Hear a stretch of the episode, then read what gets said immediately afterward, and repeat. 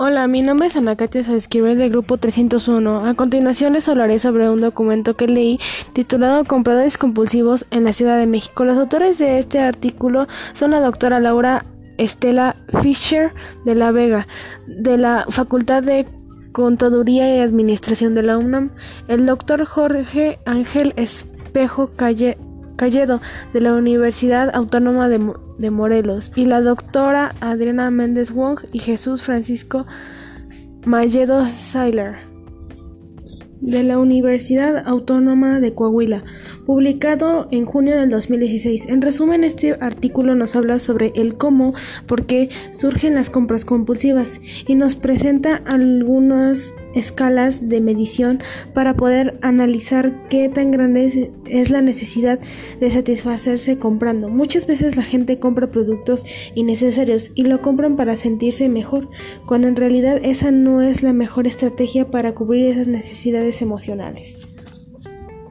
Espero que te haya gustado. Tengo otro podcast por reportar.